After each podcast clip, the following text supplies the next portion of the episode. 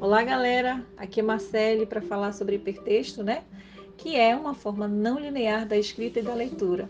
É mais acessível para ser encontrado na internet por ser um ambiente favorável para a construção interna de conexões do leitor com a informação. Como, por exemplo, os links que redirecionam o leitor a outro conteúdo. Mas também é facilmente encontrado em livros, aonde nas seções e subseções dentro dos capítulos. Forte abraço, tchau, queridos.